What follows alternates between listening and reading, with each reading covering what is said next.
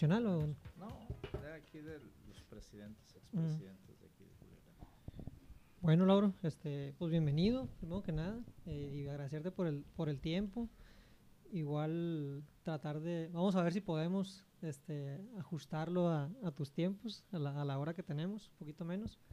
La vez pasada que vine, pues según yo venía por una hora y terminé quedando ¿qué? Como, como cinco horas, me habló mi novia y asustada, que, "Ey, ¿dónde estás? Que no sé qué, ya, ya, ya llegué bien tarde, era las 7, llegué como a las 12 al, Se puso al bueno. departamento, estuvo buena la, la plática y pues nada, muchas gracias por, por el tiempo, Laura. No, pues ya sabes, Guillermo, con mucho gusto. A mí me encanta hablar de, de temas de emprendimiento, de desarrollo humano, de, de la vida en general. Sí, a veces sí, me claro. meto más en, cosas que no entiendo mucho, pero que me, me apasionan o me, o me dan curiosidad, ¿no?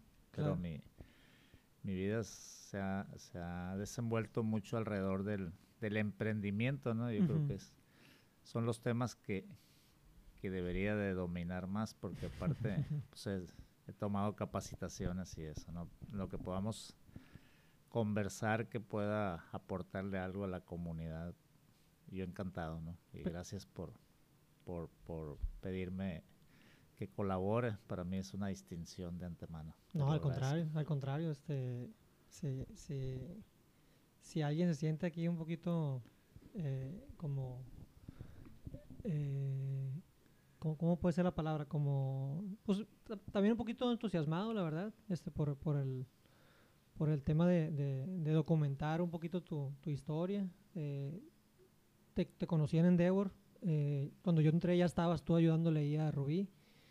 Y, y desde un inicio vi tu disposición para ayudar a otros, ¿no? Y creo que, que eso habla, habla muy bien de, independientemente de los logros profesionales que obviamente son muy valiosos y que, y que son los que a lo mejor en un inicio nos, nos pueden llamar la atención, pero esa, esa como, que será abnegación de, de poder eh, ayudar a otros y compartir un poquito, aunque sea tu conocimiento o algo, eh, pues es algo que, que- que se reconoce y que se, y que se, y que se admira mucho, ¿no? Eh, por lo menos personalmente. Entonces, este, pues, pues gracias a ti, Lauro.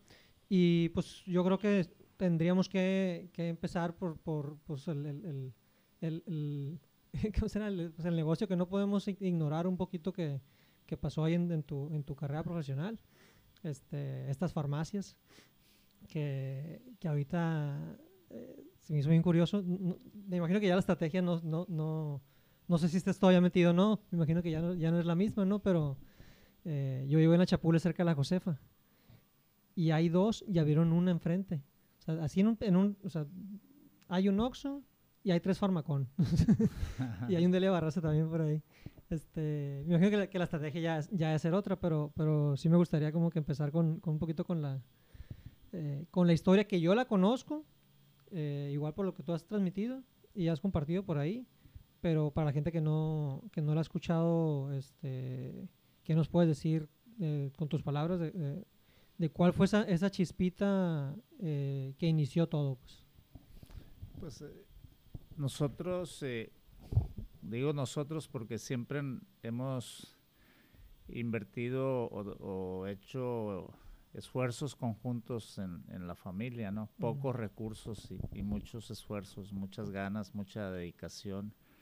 Y, y Farmacón nace como farmacia continental en 1985 después de intentar eh, eh, ser admitido en, en- en el sistema de, de especialidades médicas. Hiciste que- un examen tú para, hacer la especialidad, ¿verdad? Sí, hice el examen y... ¿En qué y- especialidad querías hacer? no fui admitido y quería ser cirujano. Cirujano general era mi, intención. pero al ver que no fui admitido en la primera en el primer intento, pues eh, me frustré un poco porque mm, yo siempre había destacado con arriba promedios arriba de 90. Hace poco un amigo me dijo que es que ese año se cerraron la- las plazas que había en el Seguro Social y, y- Ese año que, hiciste el examen. entonces Mm. disminuyó la oferta de espacios y seguramente hubo pues mil o dos mil, no sé cuántos a- aceptaron que tuvieron mejor promedio que yo, pero mi, mi amigo lo intentó y, y el próximo año quedó y ahorita es ginecólogo retirado, ¿no? Que, Mm. que era mi intención, era pues ser un profesionista. En esos tiempos se usaba... ¿Te, salieron malos planes entonces? Institucional, eh, trabajar 30 años y vivir de mi pensión, ¿no? esa era, esa pues, era el... No se pudo, entonces eh, buscamos... Eh, ¿Pero tenías, tenías familiares este, médicos o, cómo no, fue? No, ¿Cómo fue tu intención? en mi familia venimos del campo, campesinos, pequeños agricultores, ganaderos y, sobre todo el comercio siempre fue parte de, la, de la ocupación de mis padres. nacimos en un abarrote prácticamente, mm. entonces usando ese, esa, esa, experiencia. No, eh, al inicio en Mocorito, un pueblo que se llama Bacamopa, y nacimos y después nos, mi madre quería que estudiáramos y, y lo más que logró que mi padre aceptara es venirse a un ejido que estaba cerca de Recoveco, que se llama El Hueycito, ¿no? El Hueycito. Y de ahí terminamos quinto y sexto en mi caso y yo me fui a Guasave a estudiar la secundaria, ¿no? Mi madre no quitó el dedo del renglón hasta que logró que mi papá aceptara venirse a vivir a Culiacán. Mm. Mi papá abrió su abarrote y dice, me tardé porque en, en el pueblo teníamos 40 familias como clientes y su abarrote lo abrió en la Guadalupe Victoria y abría desde las 7 de la mañana hasta las 11 de la noche y pues tenía muchos clientes y el mercado era otro. Él encantado, pero al fin eh, él, desconocía la ciudad y tenía miedo de no poder sobrevivir, pero le fue muy bien y trabajó hasta los 80 años su, abarrote, ¿no? Ah, Formó muchos eh, parientes que llegaban y vivían con él y los, los trabajaban con él. no, no, Dice él que, pues le digo, no sé qué tan felices están mis primos, le digo, pero, pero no era fácil trabajar con él porque sábados y domingos era, pues, al 100% y entre semana eh, iban en la mañana a la escuela y en la tarde trabajaban con él y, ahí no había escapatoria. Entonces nosotros nos formamos así y al ver que, que no había logrado ser aceptado en la especialidad, eh, mi, mi cuñada trabajaba en farmacias Lux y tenía experiencia. Dice, platicamos y dice, pues vamos abriendo una farmacia, ¿no? Su esposo ¿De dónde era Farmacias Lux? Eh, de Farmacia Lux de Culiacán. ¿Son, de, aquí los Sí, sí, mm. eran los líderes en ese tiempo. Sí, me acuerdo Una farmacia que tenía mucho tiempo y buscamos un localito ahí en Zapata y Andrade y, y ahí iniciamos en 1985. Trabajábamos mi cuñada, mi hermano, un primo, hermano de nosotros y, un hermano de mi cuñada. Y ya después mi esposa se integró a trabajar con nosotros, pero en el origen así arrancamos con la primer sucursal, em, como con la primer farmacia que se llamó Farmacia Continental, que con el tiempo el nombre era muy largo, eh, la contrajimos y de ahí salió Farma Con, de Farmacia Continental. Eso fue el 97, ¿no? en el 97 hicieron la, contracción del el nombre y todo, la marca, todo eso. Nosotros eh, pues manejamos ese periodo en forma empírica, podría decirse, porque pues sí sabíamos atender clientes, comprar, no sabíamos mucho de administración de recursos humanos, ni de inventarios. Ni, Había una demanda natural. Sí, sí, nosotros eh, como si fuera un abarrote, pues comprábamos, vendíamos y, y, así fuimos aprendiendo el oficio y logrando pues eh, convencer a los clientes de que teníamos un buen servicio, un buen surtido y, en ese tiempo los precios eran de acuerdo a lo que se autorizaba por, por Profeco, no, no había descuentos todavía en los inicios. Nosotros ni genéricos ni de cerca. No, no. vendíamos mucho abarrotes, sacábamos copias, teníamos caseta telefónica, mm. entonces teníamos servicios complementarios que nos daban ingresos extras y bastante importantes, ¿no? ¿Y eso ya pasaba en otras farmacias? ¿O farmacia Luz ya tenía ese, ese modelo o no necesariamente? Eh, sobre todo la farmacia 24 horas, ah, que las líderes eran farmacia Lux y farmacia 24 horas.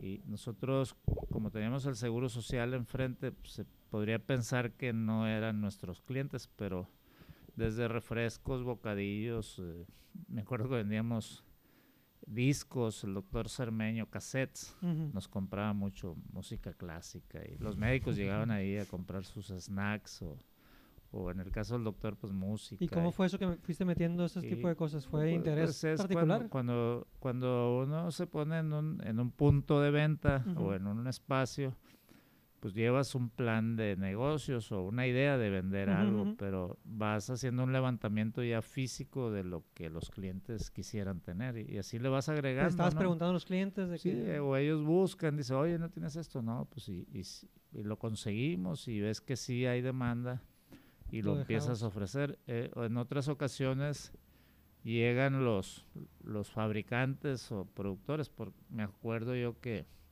mi primo de Guamuchil vendía agua, agua potable en, en, en galones. Y me ofrecía y me insistía, yo no quería. Y, al final él me regalaba agua y la empecé a vender. Y, tenía razón, ¿no?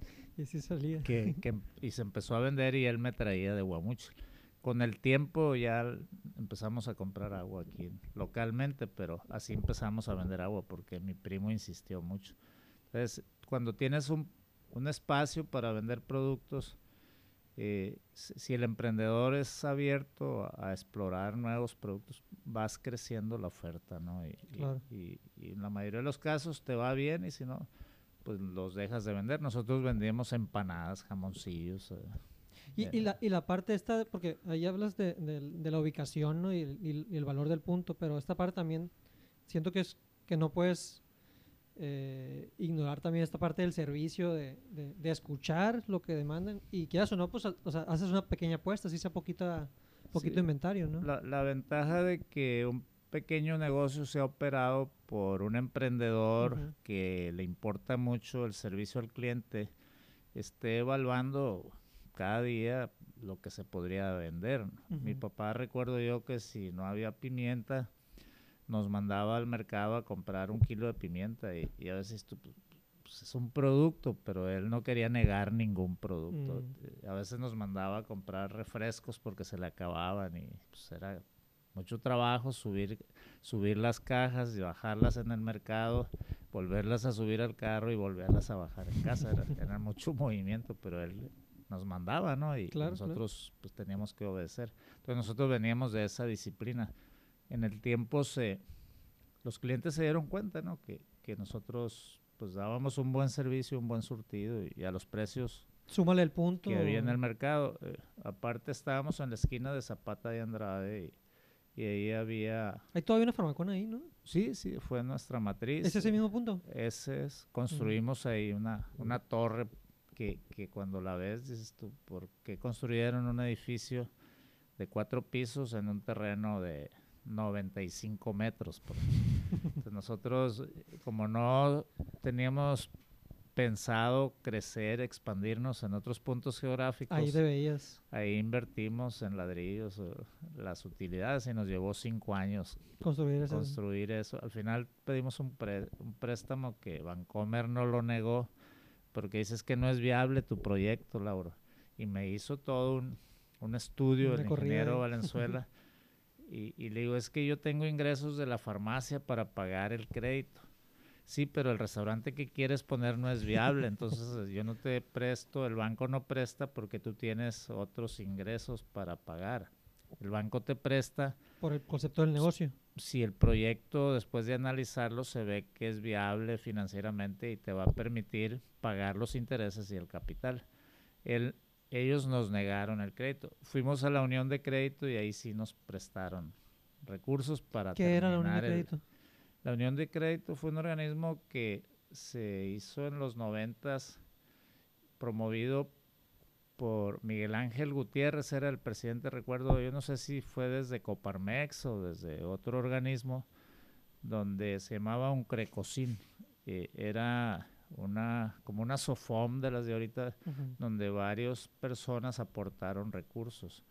Y, y, ya que logró todos los permisos, se fondeaba de la banca privada u oficial en ese tiempo, y ahí a los pequeños comerciantes abríamos cuentas y nos prestaban. Recuerdo una, una tarjeta revolvente que ellos hicieron, un crédito, ¿no? Que eran como 100 mil o 200 mil pesos, que, que nos servía mucho porque cuando ocupabas tu capital pedías 100 o 50 o 20 mil pesos y, ya que recuperabas lo pagabas, ¿no? Entonces era como una tarjeta de crédito que yo le he propuesto mucho a Nacional Financiera y a otros bancos que eso le serviría mucho a los, a los MIPIMES, ¿no?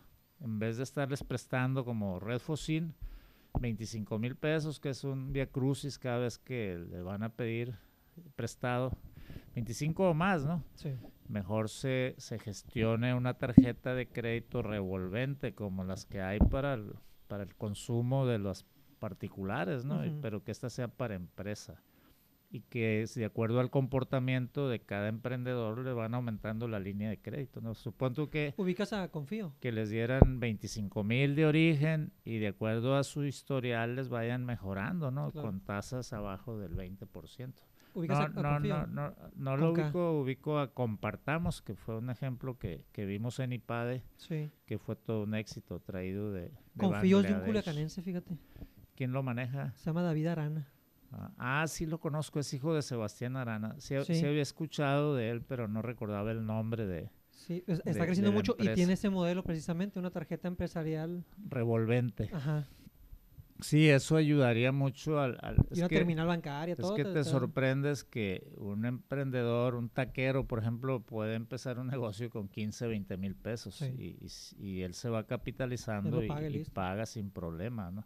Y a veces, pues no sé, hay, varios giros pequeños que, que podrías arrancar o, ya que estás operando puedes usar esa revolvencia, ese crédito revolvente, ¿no? Y sin, sin, sin muchas dificultades para tramitarlo y que no pida garantías y basado en el historial de pagos de, de cada de cada pues acreditado, ¿no? Por decirlo así, ¿no? Ojalá y, y eso vaya estando cada día más al alcance y más rápido de los emprendedores. Su, su tema es, como es por internet, tiene que tener muchos candados para, para hacer la, le llaman KYC, KYC, Know Your Customer. es, el, es, el, proceso para validar que la persona que lo solicita sí sea eh, esa persona. Entonces, su proceso tiene, tiene que tener esos candados ahí. Entonces limita un poquito la, la dispersión eh, que a lo mejor en ese momento eran, eran como cámaras, que era la unión de crédito, una especie de, secretaría. no, no era una cámara, era una unión de crédito así que no dependía de ningún organismo, tenía su propio consejo y, estaba operaba en la, esquina de Constitución y Obregón. Ese edificio creo que lo construyeron ellos. Con los años hubo medio crisis, yo creo que fue cuando lo del Pro y ahí fue cuando cuando desapareció la, la, unión, pero en su momento sí ayudó a muchos emprendedores.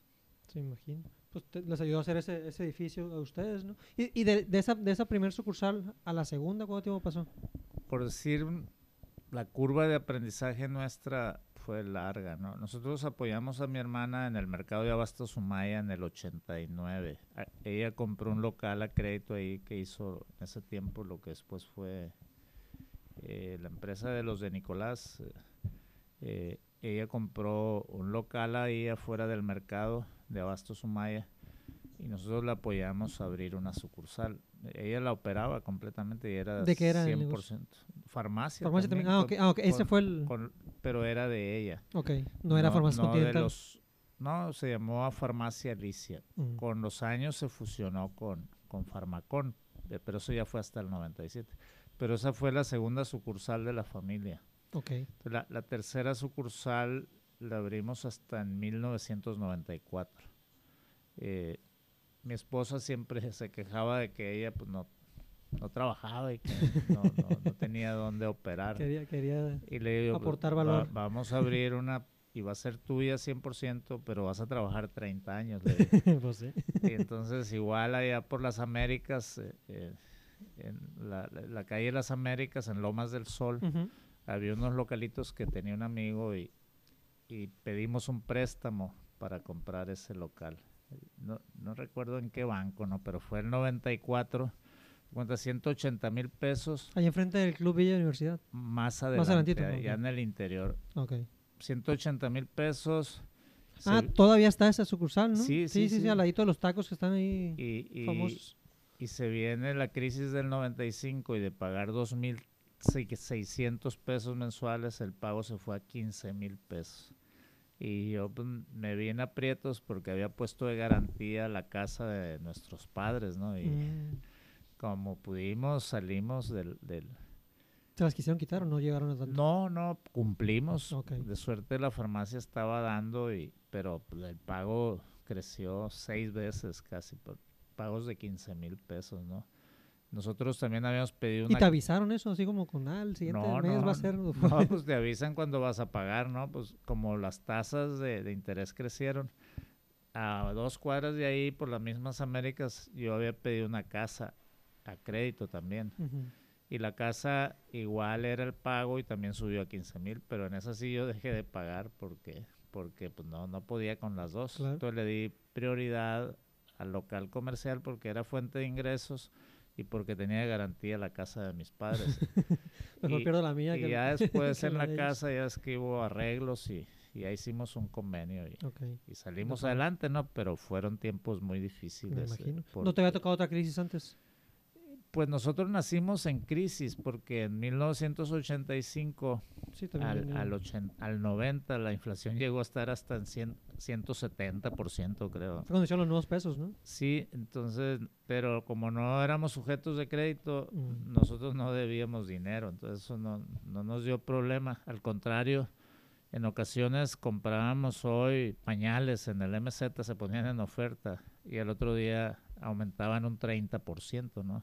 Igual recuerdo en Impexa Y los vendías. nos avisaban, oye, subió esto, pero te, te respeto el, precio. que tenía. Mm. Y nosotros invertíamos o comprábamos con tarjetas de crédito en, en MZ, que era vecino. ¿no? Productos que ellos tenían en oferta.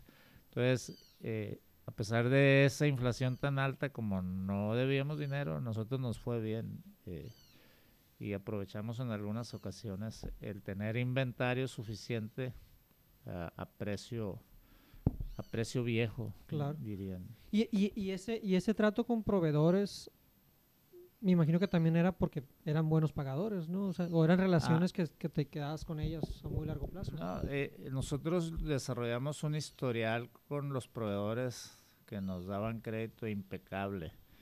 Y, y un momento que a, a otros clientes los proveedores les pedían garantía Y a nosotros nunca nos pidieron garantía porque siempre cumplimos. Y si nos pedían garantía, teníamos cinco proveedores mayoristas de medicamentos. Nosotros les comprábamos a los que no nos pedían garantía. Entonces, todos cedieron ante pues, ante la competencia, ¿no? Porque decía, bueno, Claro. si, si Lauro paga bien, o Farmacón, o Farmacia Continental paga bien, pues no le vamos a pedir garantías, porque si yo le pido y otro no le pide, él se va a ir con el que no le pida, ¿no? Entonces, Claro. siempre eh, fue una ventaja competitiva nuestra el tener un historial cre- crediticio impecable, ¿no? Eso sí, éramos muy buenos para negociar, ¿no? Las mejores condiciones, pero cumplíamos al 100. E- eso nos ayudó mucho eh, con los proveedores, ¿no? Que siempre nos apoyaron. ¿A, a qué te refieres con al decir bueno para negociar? Pues eh, eh, eh, los proveedores, en el caso del giro farmacéutico, te dan descuentos por pronto pago. Ah, te ¿por dan descuentos por volumen. Mm. eh, puedes comprar cinco piezas y te dan una sin costo. O 10 y te dan una sin costo. O te ofrecen un viaje.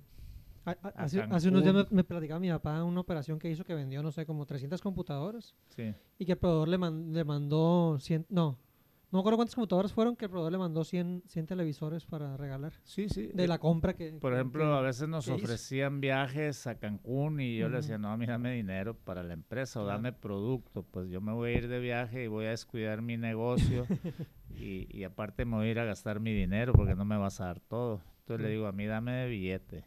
Entonces eso fue una ventaja. Le perdía moneda electrónica, ¿no? que a veces algunas empresas que tienen compradores que no son dueños, pues, si me cumples metas te doy un viaje.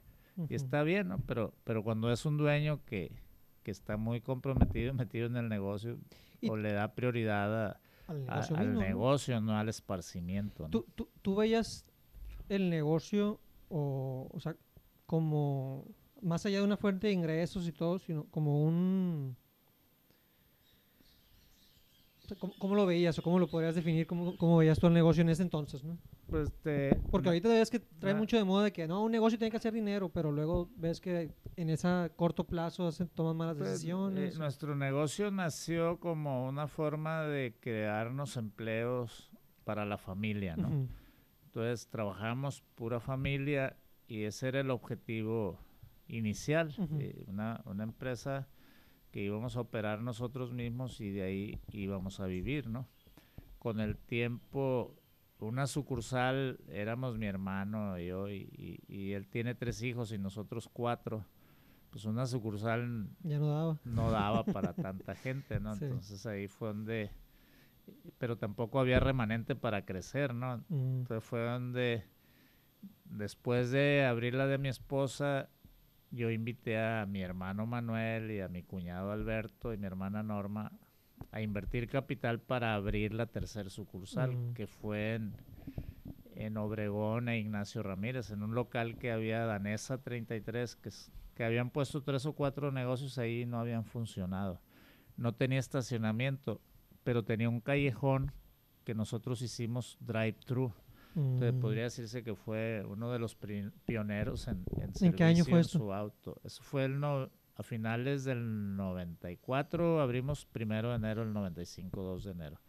esa farmacia sigue ahí tal cual la remodelamos nosotros, el cascarón. Sigue siendo un cascarón, pero ha sido un local excelente que vende. Está a la izquierda, ¿no? Si vas... Yendo de, de aquí para allá, de, de, sur a norte, está a mano derecha. Que ya es eh, el otro sentido, pues. Enfrente de Coppel. Sí. Sí, entonces fue, fue un hit esa, esa, esa ubicación por el servicio en el auto. De ahí nosotros sacamos el modelo para hacer otros drive-thrus. Mm. Entonces, eh, eh, como y ahí logramos poco más de, de ingreso para la familia y, y, empezamos a crecer más, ¿no? porque mis hermanos aportaron capital, pero ellos tenían su propio empleo, ¿no? Claro, también estaban metidos también en la operación, pues. No, no. ah, eh, ¿trabajan en otra cosa? Manuel, mi hermano, era gerente de ventas de maquinaria de Lumaya. Entonces él, tenía ingresos, invirtió sus ahorros ahí. Ok, ok. Y mi cuñado sí, sí trabajaba con nosotros, él es contador y pero nos ayudaba en contabilidad. Y después entró mi hermana, que ella también tenía su farmacia Alicia, pero Dijo, a mí no me invitaron, invítenme, yo también quiero. me invito sola, dijo. el 97 abrimos otras dos sucursales con capital que, aportaron ellos, de, nuevo, ¿no? Y ya el 97 teníamos siete sucursales, ¿no? Algunas en sociedad y otras con propietario. Por ejemplo, en ese año mi hermana tenía la que abrió el 89, mi esposa la que abrió el 94 y mi mi cuñada Eva, esposa de Manuel, estaba en la colonia Chapultepec, una farmacia que abrieron ellos como el 96. Entonces ya, ya teníamos siete puntos de venta. ¿Y, y cómo, cómo, cómo te multiplicaste ahí cuál era tu rol? ¿Tú eras el, que andaba resolviendo pues, todas las sucursales? En, en el inicio, mi socio original y yo teníamos la, la, tres sucursales, ¿no? y, y cada hermano que eran, eran otros tres, tenían otra, una cada uno, ¿no? Eso hacía seis sucursales en 96. Y eso lo hacíamos como pues, cada quien tenía su, su inversión y, y dónde trabajar. Y, y, nosotros le hacíamos las negociaciones de compras en común. era el mismo nombre y llevábamos las contabilidades en, común. Pero ¿Centralizaba la administración? Sí, sí, era algo muy, muy, muy difícil, pues muy laborioso, porque tenías, eh, éramos cinco hermanos, cada quien con su sucursal y la sociedad, entonces eran seis empresas. Entonces había que... ¿Eran personas físicas cada uno? Sí, sí, y, había una SA ya.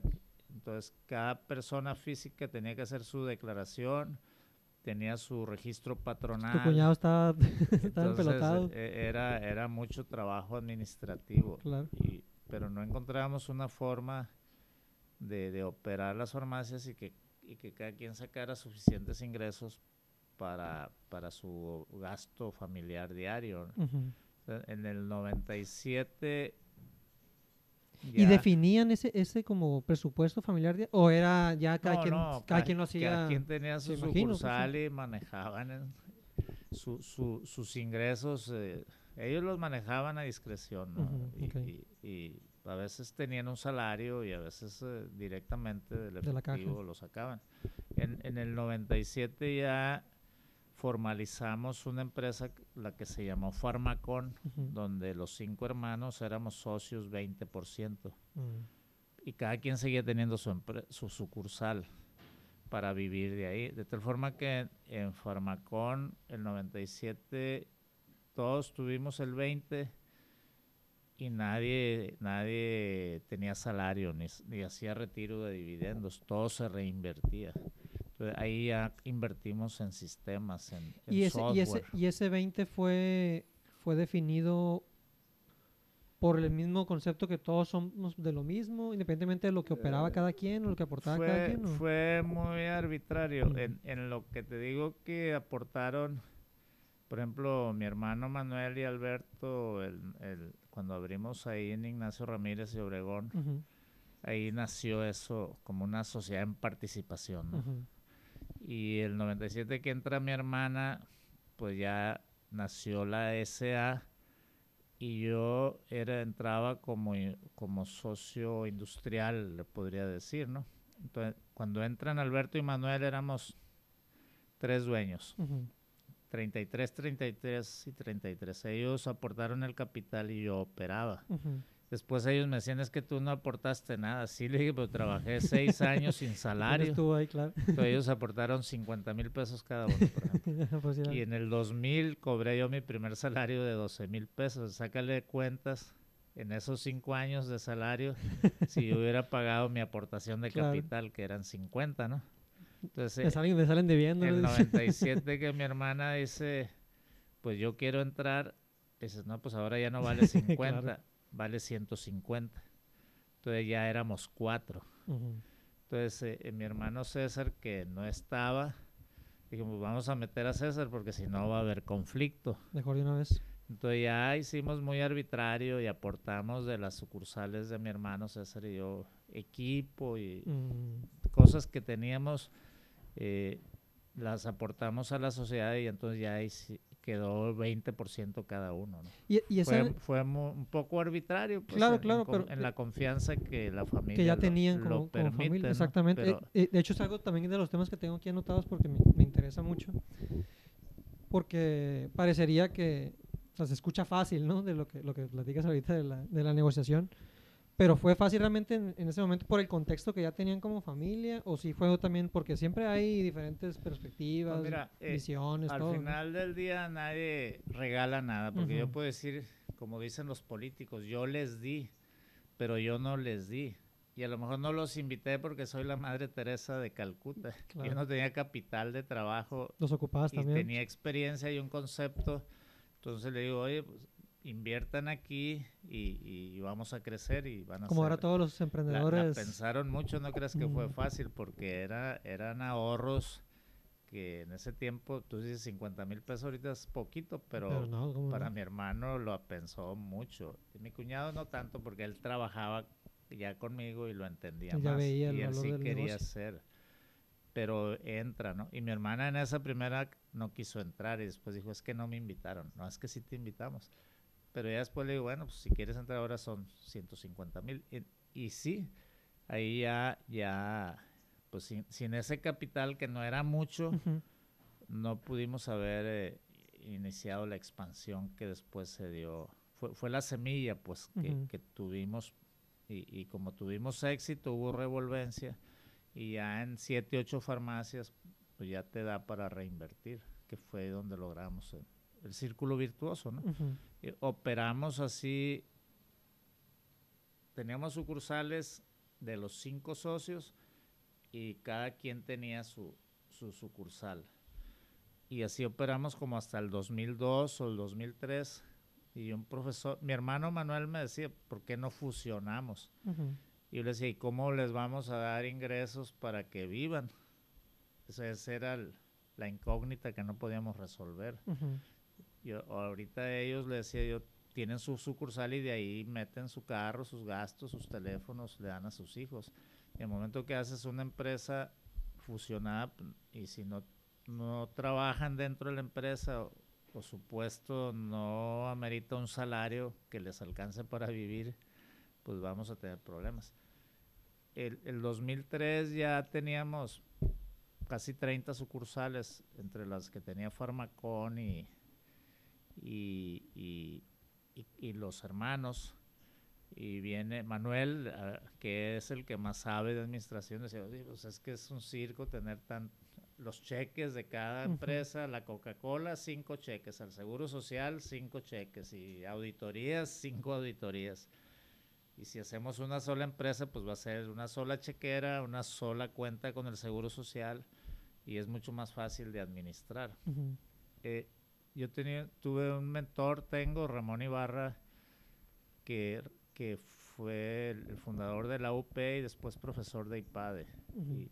y, y él nos hizo un caso de la empresa Farmacón y lo, lleva, lo invitamos a la empresa. Y cuando se dio cuenta me dijo, Lauro, es un desmadre. Dice, ¿por qué no fusionan? Uh -huh. Y dice Manuel, pues es lo que le he estado diciendo, pero no, no quiere. Entonces ya con el aval de Ramón, el consejo, fusionamos, ¿no? Uh -huh. Y ahí empieza otra historia. Otra, ¿no? otra etapa. ¿Cómo, ¿Cómo repartes las utilidades? Y, y lo hicimos a, a la Lauro Melendres, como dicen, ¿no? Muy, ¿Cómo es la, su, sumamos, ya teníamos 20 cada Es muy uno, blanco ¿no? y negro, pues. Y, y, sumamos lo que vendía cada quien y, y en base a eso porcentaje de el porcentaje, mm. ¿no? no Era, era pues si, si, si, si juntando todo, y, por ejemplo... No el porcentaje de accionarios, sino el porcentaje de lo sí, que estabas sí, generando. El, el, por, el porcentaje accionario se determinó haces una bolsa, ¿no? Uh -huh. Si tú vendo 100 millones y 20 le toca a cada uno. Uh -huh. Y si entre todos vendías, eh, uno vendía 3, otro 5, ya determinaste cuánto le hubiera ¿Le tocado en base a ventas. No, pues eh, con las ventas acumuladas de, de, de Manuel, a las que ya tiene, le toca 15% y a mi hermana que siempre agarró muy buenos locales, ¿no? Pues acabó teniendo igual que los socios fundadores, uh -huh. 25%, por ejemplo, que era el que más tenía, 24, igual que mi hermano original y yo. Uh -huh. Entonces, y digo, mi hermana pues entró al último y le ayudamos y acabó siendo la accionista mayoritaria casi. Pero así, así fue. Sí, y, también fue mérito, obviamente, ¿no? No, es que, es que normalmente si tú eres fundador de una empresa y, y, tú eres el que trajo la idea y el plan de negocios, pues te das un bono por eso. ¿no? Uh -huh. En este caso no hubo, no hubo bono para mí, ¿no? Uh -huh. Fue plano, como si todos hubiéramos sido creadores y, y, operadores y todo. Que está bien, porque si te va bien, pues está bien, no pasa claro, nada. Claro. Y si te va mal, pues igual, porque ya ¿Para qué te vas a pelear por algo que no, que no pues existe? Sí. ¿no? Uh -huh. Pues normalmente eso un valuador de empresas le daría un es como cuando dicen, oye, yo tengo una idea y ocupo capital. Uh -huh. Entonces dice, ¿cuánto le debe de tocar al inversionista y cuánto al del plan de negocios y operador? Y, y, los expertos, yo no sé qué has oído tú que dicen, cómo se reparte la empresa. Si, pues si que de, he visto muchos modelos. Y tú tienes el modelo de negocios, ¿cuál es la repartición accionaria que vamos a tener? De, de, he visto diferentes. No, pues dime uno, dime uno. ¿Cuál harías tú si tú me dices? Que yo tengo la idea. Y tú traigo esta idea, Lauro, quiero que inviertas y, vamos, y te voy a dar acciones. ¿Cuánto me darías? De dependería. No, dime, dime. Pues que, yo o sea, tendría que sentarme en, en, en, el, en, el, plan de la idea. O sea, ah. qué, tan, qué tan grande la vería y qué tanta gente como tú necesitaría para, no, no, pues para llevar la realidad. Pues, vamos a hacer y tú me dices, tengo este plan, el Dream. Pues sería 50-50, un 60-40 ah, a lo mejor. Bueno. Y, y, y, dices tú, pues si yo te iba a decir, pues si tú no estás poniendo dinero, Guillermo. -huh. No, dice, pues tengo la idea, ajá, pero hazla sin mi dinero. Es lo que pasa con los que componen una canción. pues dice, Oye, pues mi canción se hace rico el, ni el que la canta, a veces el que la comercializa. Sí, sí, sí, y a veces mejor no. No suelta el derecho. No suelta el derecho y no ganan nada porque dice, es mía. O el que inventa algo, pues. Uh -huh. Y se quedan en ese, porque no entendemos a veces lo que vale la idea y lo que vale el capital. Y, y, a veces el que tiene la idea opera y a veces no, no, pero te pongo un ejemplo. Ver de verdad. Uh -huh.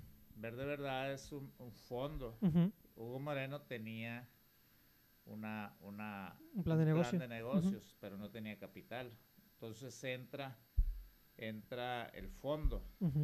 Y no te voy a decir porque, pues, cómo se repartieron, porque al final va a decir Hugo, a lo mejor no le gusta y que te lo diga él en un claro, podcast, Luego lo invitamos aquí a Eh, Hugo. pero te voy a decir cómo entramos con mi socio de Hermosillo. Mi socio de Hermosillo había sido funcionario público. Oye, Lauro, ya no quiero porque tengo altibajos. Le digo, pues consíguete 300 mil pesos y te ayudo a abrir una farmacia en, en Hermosillo. Y eso fue en el 2000. Y me dice, ¿y cómo me vas a ayudar? Le digo, si quieres, yo te ayudo y abres tu farmacia y le pones el nombre que tú quieras y no me des nada, ¿no? Pero y dice, pues me vas a ayudar y me vas a dejar solo. Bueno, si quieres te ayudo y te damos el sistema, el software, clientes, proveedores, todo. No, proveedores. Y, y nosotros marca, te todo administramos, pero va a ser 50 y 50. Ujú. Y dice la esposa de Rafael, oye Rafa, pues nosotros vamos a trabajar y vamos a poner el dinero y Lauro se va a llevar la mitad. Pues, Rafa era analista de, de Nacional Financiera, es economista. No, dijo, pero si Lauro nos ayuda a abrir la sucursal, nos la va a echar a andar y se va a ir. Y a lo mejor ya no, no nos apoya en el día a día. Yo prefiero que sea 50 y 50. Entonces ahí, ahí está un tema, ¿no? Ujú. 50-50. Y el otro tema es, yo era el que sabía, Rafael era mi amigo, ¿verdad? ¿Cómo hubieras repartido ese 50 tú con tus socios de Culiacán, de Farmacón? Otros ¿O te hubieras 50-50. quedado tú con No, cla- 50? claro que no, porque tienes, tienes, tienes ahí el, pues el modelo franquicia, Pero ¿no? A fin de ¿Cuánto cuentas. era lo justo que Lauro Melendres se debió de haber quedado de ese 50 y cuánto le debió de haber dado a sus hermanos? Pues es que si te vas a lo justo, pues 25 y 25. Ah, bueno, Lauro Melendres volvió A lo mejor con un fee por, por el Finder's bueno, fee, no, que es el, Lauro el- el encuentro, el encuentro de la oportunidad. Para no tener conflictos en partes iguales. Entonces, Farmacón Sonora, Rafael y su esposa 50, eh, Lauro y sus hermanos 50, el 10% cada uno. Ok. Y, y esto, pues, ¿por qué funcionó Farmacón? Por eso. Esa Porque los justicia. que me veían y observaban si yo agarraba la tajada más grande, se daban cuenta que no. Claro. Entonces, si yo agarro el 50, me iban a decir, oye, Lauro, pues, tú con la experiencia de aquí, con el sistema de aquí, con el nombre de aquí o de nosotros, te hiciste socio de Rafael y te quedaste con todo. Sí, no sería muy justo, pues. Entonces, era criticable. A lo mejor iban a aguantar, pero iba a haber quejas. Y del otro modo, yo fui, yo creo, muy generoso porque me podía haber quedado, como dices tú, con el 25 y reparto el otro 5 y 5, ¿verdad? Ujú. Y a lo mejor ni me dicen nada, pero, pero así pasó. Las familias como nosotros que vienen de abajo y, y, y en la humildad, pues yo creo que es más fácil unirse que en la opulencia. Y, yo no sé también en la ignorancia, pues porque el que sabe de negocios diría, no, Lauro, quédate con el 25. Pues siempre, siempre, siempre hay cinco, opiniones, ¿no? También Entonces, pero yo me sentí cómodo así. eso es lo más importante. pues. Pero al final, pues visto, bueno, pues lo, lo importante es que nos vaya bien a todos. Claro. Eso es lo importante. Ya como se hicieron los repartos, pues, visto, pues, fue- son anecdóticos Exacto. y pudo haber habido mejores. Pero si yo me pongo voraz, a lo mejor no sucede, ¿verdad? Sí, sí, totalmente. Porque entran dos. Y el que no entró porque tenía sus dudas, ya que vio que se veía bien, dijo, pues ahora sí entra. bueno, pues ahora te sale más caro, ¿verdad? Ujú. Y sí, dice, pero ya no voy al riesgo. Porque no era lo mismo cuando abrimos Express el 95 que el 97 que abrimos Quintas y Bravo, porque ya habíamos probado el modelo, ¿va? Era justo que pagara el triple, ¿va? Que aparte no era mucho, ¿no? Entonces, así, así funcionó el, El modelo de... el, el modelo expansión. pues de, de integración familiar, ¿no? Que, que después viene la fusión y eso le da más, más facilidad administrativa y operativa a la empresa, ¿no? Claro. Porque ya nos quitamos pues todos los los, los, los obsta- problemas o las tareas que genera tener operando seis empresas del mismo giro. Claro. No tenía sentido.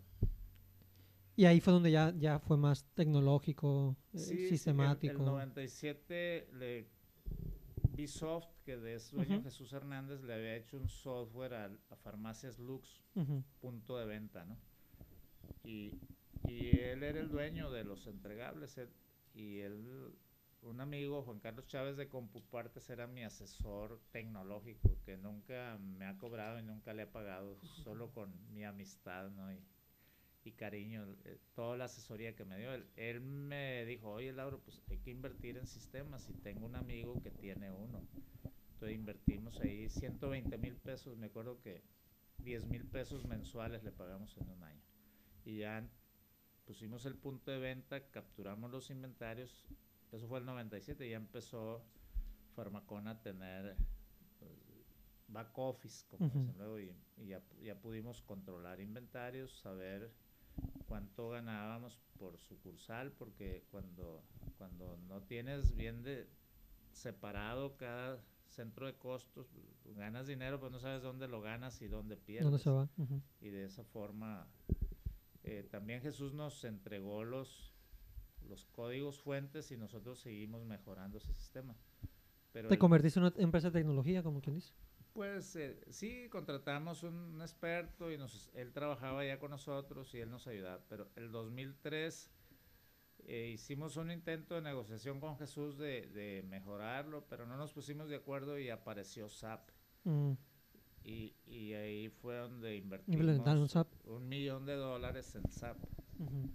Pero fue una herramienta muy buena que nos permitió controlar mucho más la, la operación, la administración, porque simplemente de nota de crédito que se nos escapaban, yo creo que en un año recuperamos la inversión. Para la gente que no conoce SAP, ¿cómo lo definirías? ¿Como un, un Pues es un sistema de, de administración? de administración, les dicen E- ERP, ERP, Energies ujú. Resource. Enterprise Resources Program, algo así. eh, te, te- te permite pues a- op- administrar, operar una empresa con muchos controles de seguridad, porque, porque hay sistemas que, que los programadores pueden entrar a los, a los códigos fuente y cambiar datos. Y el, este, el SAP no permite eso. Puedes cambiarlo, pero deja registro. Entonces puedes auditar tú y ver ¿Quién movió qué? los cambios que se hicieron y, y ver si estuvieron bien o mal. Tiene mucha facilidad de candados. Entonces, eso nos permitió operar en forma remota con mucha mayor seguridad de- en el control de inventarios. Nosotros abrimos vía constitución y eh, inventariamos cada 45 días y No pasaba nada. llegó a ser nuestra segunda sucursal en ventas. ¿En serio? Y, y alguien me dijo, oye, ¿qué te vas a hacer tan lejos por allá? Íbamos de vacaciones, el Juan Carlos Chávez y yo de vuelta a recorrer la baja. Y me encontré ese local y digo, espérate, espérate. Eso me gusta. Y lo, lo contratamos. Y yo nada más fui esa vez y otra vez que volví a pasar de vacaciones. Ya mandé a mi cuñado y mi hermanos que, que eran los que... ¿Qué año fue esto?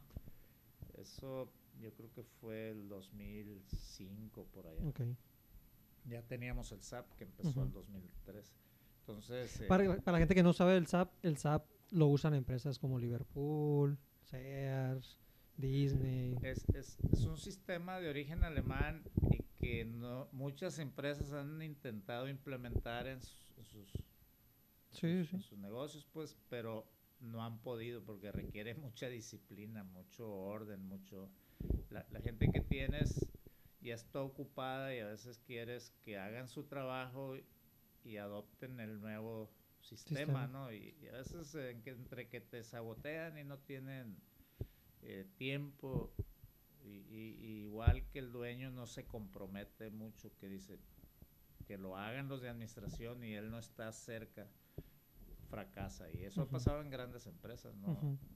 Entonces eso eh, a veces eh, genera temor, en- aparte de que no es barato, ¿no? Claro.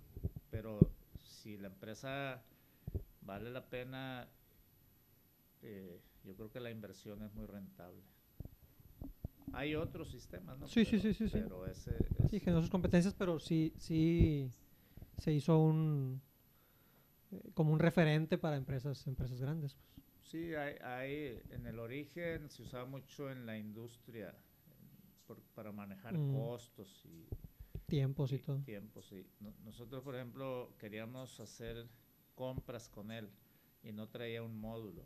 Entonces nosotros desarrollamos un módulo que se llama compra inteligente, donde era una especie de subasta. Nosotros sacábamos el archivo de todos los productos que se habían vendido desde que abrimos hasta la una y de esos productos Al día. Sí, en la maña- a- eso era mediodía.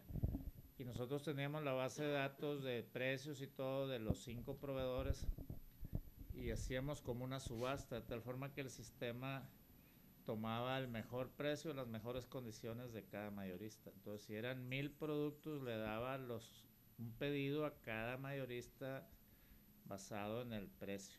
Ujú. Entonces, nos permitía comprarle al- a la mejor opción en precio y automáticamente eso.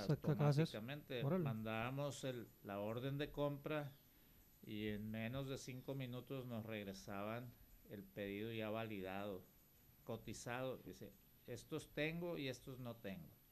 Y lo que no tenían lo podías mandar a otro proveedor. ¿Viste otras empresas que hicieran algo así? Y eso lo hacíamos nosotros en la noche y en la mañana. Entonces nos permitía una eficiencia de resurtido muy, muy buena. Sí, claro. Mejor que si tú tienes un CEDI, porque en los CEDIs a veces hay mucha ineficiencia. Sí, sí, sí. Pues no sé si otros lo tenían. Nosotros... Es que me suena que puede ser como un, un, que, proye- un pro- un proyecto por sí mismo, pues. sí, claro, es que es compra inteligente. Ujú. tú, tú tienes todos los proveedores y sus condiciones y tú metes tus necesidades y el sistema te dice quién te los va ¿Quién a dar qué? más baratos. Pues eso está muy bien y, y lo hace. Como ir a Amazon y ponerle el más barato desde arriba. pues. Sí, de- hecho cuando tú buscas en Google ahí te aparecen todas las opciones que tienes, Ujú. pero a veces si no eres experto puedes escoger el producto que no era el que tú Claro. querías porque te ponen ahí una mezcla. Tienes que saber muy bien qué producto es Que entra la quieres. parte de la necesidad que tienes como Sí, sí. operacionalmente. Todo eso a nosotros nos permitió aprovechar mucho o mejorar pues nuestra, nuestras compras eh, en- con los mayoristas, siempre comprando el mejor precio. Sí. Fue, fue un- una innovación que hicimos. Sí, muy, muy, muy valiosa, ¿no? Este, estás hablando que eso en el 2005. Y la última etapa, de 2005, ¿a ¿qué, qué año fue que...? Al 2015. 2015 se... se- Sí, eh, pues nosotros del 2000 en adelante ya con sistemas empezamos a crecer en forma más exponencial. más exponencial. Hubo años que abrimos 30 sucursales. Y algo muy Es, es lo que más abrieron en un año. Sí, Mm. y algo muy importante es la capacitación que, que nosotros como, como accionistas y directivos tomamos eh, desde ICAMI, IPADE, TEC de Monterrey. Y también, Siempre buscaron sí, sí, eh, tener mejores herramientas para llevarlo. alta dirección. Y también nosotros iniciamos capacitación hacia adentro de nues- nuestra empresa, eh, como una escuela farmacón. Mm. Nosotros le invertimos dos horas diarias, de lunes a viernes, a, a todo el personal. O sea, eran dos horas a la semana. Hacíamos grupos en, en la mañana de 7 a 9. En vez de entrar en la farmacia, se iban a, al- al- a, la- a las oficinas corporativas a tomar un, Curso. un curso. Y de 3 a 5 con el turno vespertino. Y después abrimos grupos de 9 a 11 porque ya eran 600 personas aquí en Culiacán. También veías tú la parte de, de recursos humanos. Sí, nosotros teníamos un área de recursos humanos que eh, ese gerente administraba la nómina, reclutamiento y selección y capacitación. Mm. Teníamos tres eh, en ese departamento, esas tres áreas, ¿no? Pero con un gerente cada área, ¿no? Para que eh, pues cada quien hiciera lo que le correspondía con más especialización. ¿Con cuánta gente terminó? Bueno, desde que la dejaste tú, Farmacón. Nosotros llegamos a tener casi 1.600 empleados 1600. y 220 sucursales. ah, En el para 2015. 2015. Y hablando así como de porcentajes así burdos, nomás como para, por curiosidad personal, ¿qué, qué porcentaje de, no sé, de las primeras 7, 10 sucursales quedaron hasta el final de gente? ¿Sí hubo? Eh, en, en- había rotación. La rotación, hay gente que todavía está ahí desde que abrimos. ¿Y te fuiste y sigue? Silvia Félix y eh, José Ángel Rangel, por ejemplo, son fundadores casi de Farmacón. Entraron en el 87, 88. Entraron contigo. Sí, y, y la gente, la rotación es... Hay gente muy estable y a veces se va a un puesto y para reponer ese puesto contratas uno y se Y no, va, contratas otro y se va. Entonces, más que la rotación del personal, es la contratación del puesto. Entonces, puede haber alguien que tenía 10 años ahí y para encontrar otro que dure 10 años, Sí, porque que en los 10 años en- creció en junto. seis meses eh, se Va a te ser pueden difícil. ir dos o tres hasta que encuentras el- la persona adecuada que se quiere quedar o quieres que se quede. ¿no? Entonces, nosotros bajamos mucho la rotación porque hicimos un modelo de, de reclutamiento donde juntábamos grupos de 20 personas y hacíamos inducción en el aula de lunes a viernes, 8 horas diarias. Capacitación en todos los procesos, en las políticas y, y ahí estábamos diario evaluando. Y, y de esos 20, a lo mejor se iban 5 que no les gustaba y nosotros no contratábamos dos o tres que no nos gustaban. Mm, De tal forma que los 12, 13 que llegaban a la, a la farmacia ya iban pues inducidos, por decirlo así, y la rotación bajó. Porque cuando tú contratas a alguien y no lo metes al aula primero, llega a la farmacia y a veces el mismo día ya no regresan. Entonces, eso, eso nos bajó mucho La eficiencia de- del reclutamiento y selección de personal. También otro tema que es importante tocar, porque al modo, ¿no? Cuando, cuando una empresa le va bien, siempre salen rumores, ¿no? De, Siempre. de, de cosas financieras, ¿no? Que, la gente no piensa bien la mayoría de las veces. Eh, cuando, cuando inviertes tú en un negocio como las farmacias, eh, tú encuentras un local, lo equipas, estantería, caja registradora, y eso puede ser pues de la calidad menor a la mayor. Por ejemplo, la primera sucursal nosotros le compramos los, los estantes a un señor que iba pasando con, Mm. cargando en hombros esos grises, muy económicos, y unas vitrinas Es de aluminio, sí. de latón. Mm. Ese fue nuestro primer equipo. Nosotros pedimos un inventario inicial que en aquel tiempo creo que era millón y medio a Casa Outrey y con crédito a 60 días. Cero pesos en la caja. Y empezamos con tanta suerte que antes de acomodar o al estar acomodando empezamos a vender. Todavía quitas el plástico de los estantes y ya lo Y- estabas y pagando. con ese recurso compramos sabritas, cocas, gasolina. Entonces empezó la revolvencia y cuando llegaron los 60 días teníamos para pagarlos el millón y medio. Mm. Entonces nosotros prácticamente invertimos en remodelar el local, en equiparlo Con mismo y flujo lo demás operativo. fue crédito. El problema es que abras una sucursal así y no tengas ahorros o capital para hacerle frente en caso de que no No logres venta. las ventas que necesitas para hacerle frente al crédito. De tal forma que con los años, ya que tienes 50 sucursales, pues tú abres una y si no da no pasa nada. Pero si en la primera te pasa, hasta ahí llegaste. ¿no? Claro. Entonces con los años, eh, eh, creo que le dicen capital positivo, ¿no?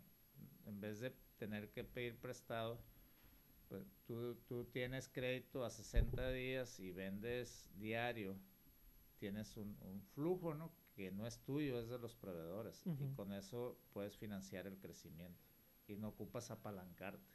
Nosotros nunca pedimos crédito, solo cuando íbamos a terminar ese edificio, ese crédito. que- Mm, de la unión de crédito. Nos vimos en, eh, no fue en ese que nos vimos en aprietos, fue en el, en el de Lomas del Sol, que se vino lo del 95. Entonces ahí, cu- cuando, cuando se compra crédito y logra revolvencia, el mismo capital del proveedor te sirve para crecer. obviamente tienes que ser muy cuidadoso y entender que ese dinero no es tuyo porque hay quien se deslumbra y se compra carros, casas, hay gente se que, va que, de vacaciones. Que no paga el IVA porque lo ve en su cuenta. Pues. Sí, sí, no entienden, igual que el IVA no es de él, es del, del cliente que lo pagó y tú nada más eres el conducto para, para llegarlo al gobierno, ¿no? y, se lo gasta, ¿no? Entonces requiere mucha disciplina financiera para no gastar el dinero que no es tuyo. Entonces ese, tema no sé si queda claro. ¿Cómo es el flujo? De, que una, una empresa que, que compra de, de, crédito y vende de contado, si maneja bien ese flujo, puede crecer. Pero si no logras vender, aunque te regalen las cosas. No. pues eso. E, el otro tema son los márgenes, por ejemplo. Porque decía don Juan Manuel Aire, oye, don Juan, en una ocasión, ¿por qué vende leche usted si el, el margen es muy bajo? Tiene 3%. No, hombre, Lauro, ese es lo que más me deja. ¿Y por qué, don Juan? Pues es que la compro diario, la vendo toda diario y la pago a 30 o a 60 días. Entonces yo mm. no invierto nada de capital en la leche. Al contrario, con eso yo mantengo el, mm, tengo, y crezco. Tengo liquidez financiera y lo invierto en esas cosas. mucha gente confunde margen bajo con rentabilidad baja, pero no es lo mismo. No sé si tú lo entiendes.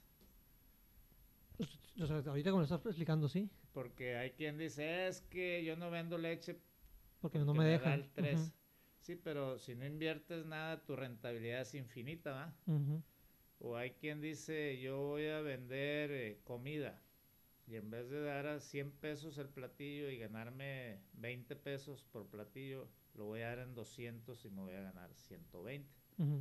Sí, pero si tú vendes 100 platillos diarios a, a, 100 pesos, son 10 mil, tu utilidad son 2 mil.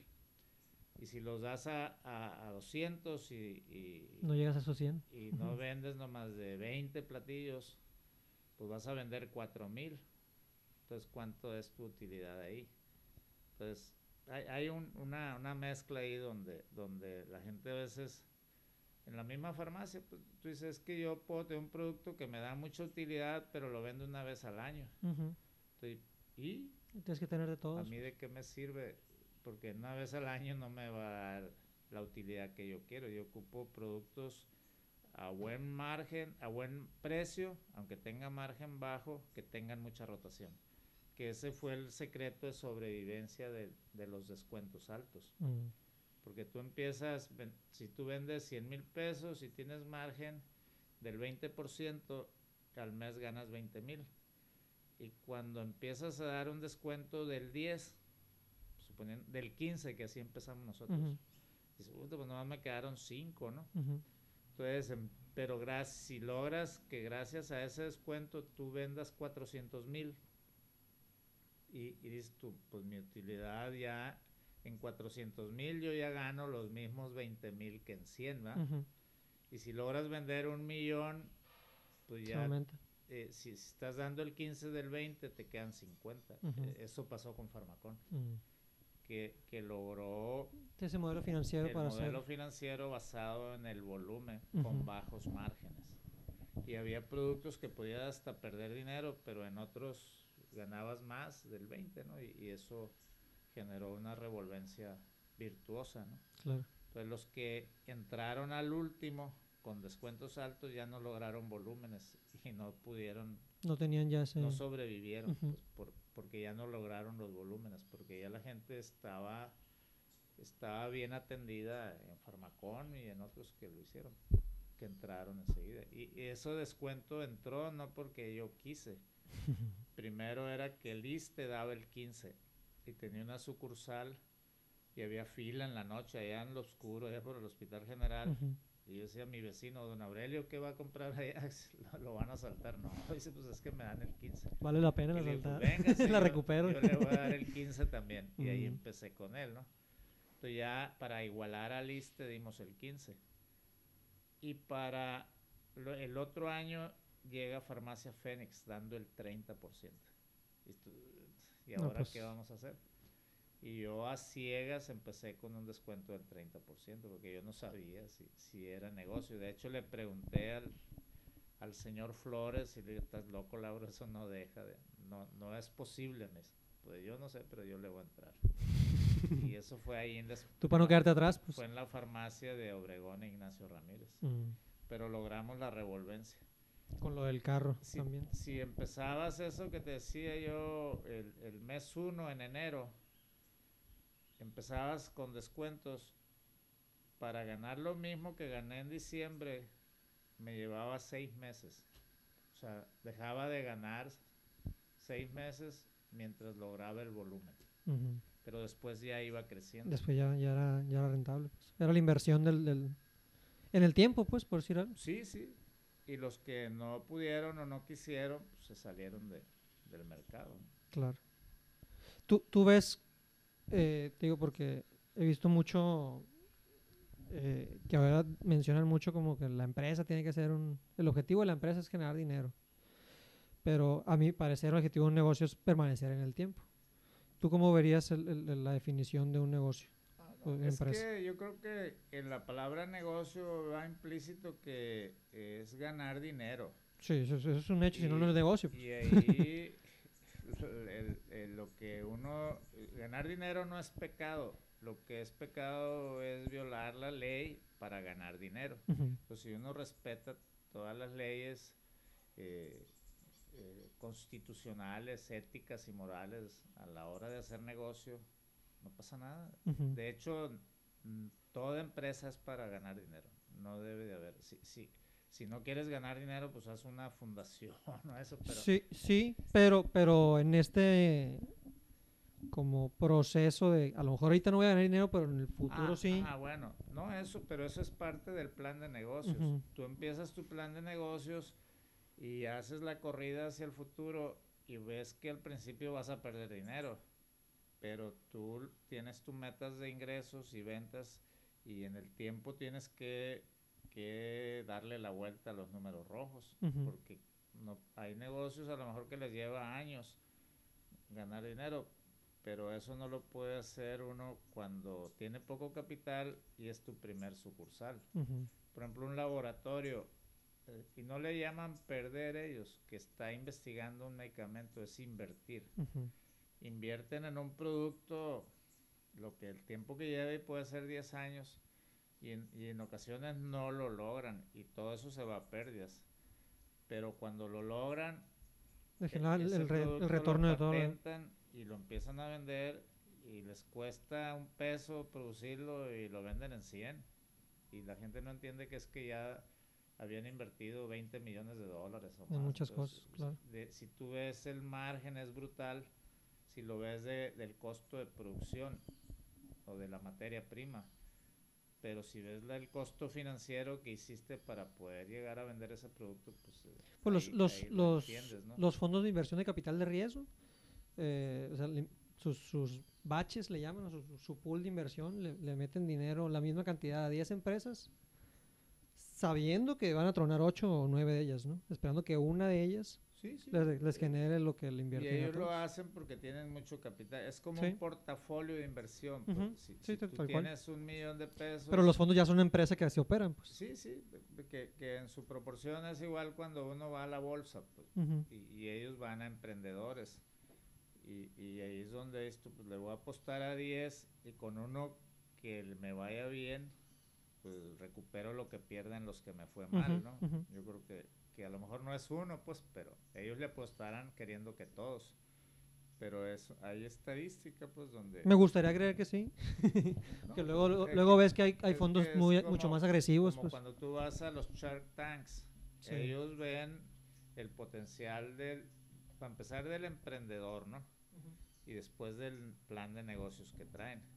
Y si ven que es un buen plan de negocios en manos de un buen emprendedor, ellos le entran.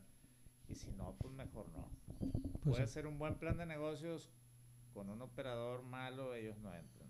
Entonces tienen que estar las dos cosas. Pero luego ves casos como, no sé si has leído lo de FTX allá en Estados Unidos. No, no. Es una plataforma que vendía criptomonedas y empezaron a utilizar los recursos de pensiones de, de maestros, de, de gente del gobierno de, de- de Estados Unidos. Creo que el, el operador era hijo de senadores, no sé qué. Y metió recursos a una, una moneda que él hizo, pensando que le iba a dar rendimientos. Y nomás tuvo problemas de liquidez, de que la gente, o bajó el valor de, ciertas monedas, de las criptomonedas, y de- se quedó sin dinero, pues y andan llorando a ver cómo le recuperan, pero el, el, el mal manejo del operador este, es prácticamente la, la razón de que no haya jalado esa, esa plataforma y porque no tienes ningún derecho de, de hacer una moneda sin utilizando el recurso pensiones de otra gente que, que te está invirtiendo para hacer algo que no, no lo hace. Está saliendo todo, todo un tema ahí de... Pues es que el manejo... Porque le, le, le invirtieron lana y con esa lana el vato, aparte de hacer fiestas y desmadres así personal, le recuperó negocios que le habían tronado, pues cosas así. Pues. Pero el error fue del que maneja el fondo, no del que el- lo recibió y lo tronó, ¿va? Porque... Po- podría ser de, de es- ambas partes, pues, porque el modelo ya, ya, ya No, existe en no, Estados es Unidos. si a mí me dan las pensiones los bomberos de Estados Unidos, Lauro, manéjalas. Yo tengo que ver a dónde las voy a invertir. Sí. Y si escojo mal el- el- la empresa o el empresario... Y si, y, si el, y si el empresario te, con, o sea, te hizo un plan de que no ah, iba a pasar no, nada pues- mal, Pues por eso pues otro no. e- es bronca del, del, del- del administrador del fondo. Sí, sí, claro. El otro pues también la regó e incluso te puede fraudear. Por eso el filtro es como nuestros afores.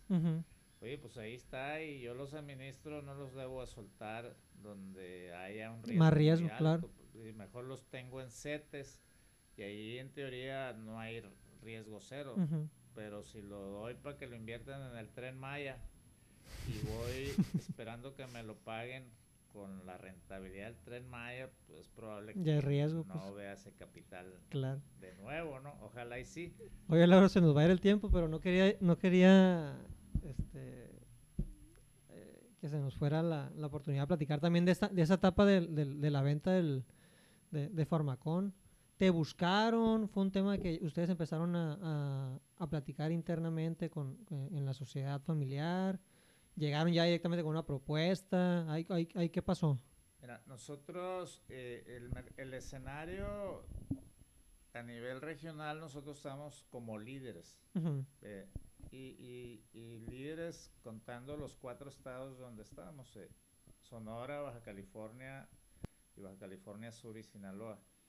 Y eso no quiere decir que éramos líderes en Baja California, éramos líderes en la zona. En la región. ujú. Porque, porque en Sinaloa nosotros teníamos uh, 40 o 50 de participación y allá a lo mejor el 10, pero Ujú. en el promedio éramos la cadena más competitiva y grande de la región. Ujú, Pero había jugadores muy grandes que los hay todavía que ya estaban aquí. Farmacia Guadalajara, Benavides que le había vendido a Walgreens, que, que todavía no he visto eh, sus jugadas aquí, ¿no?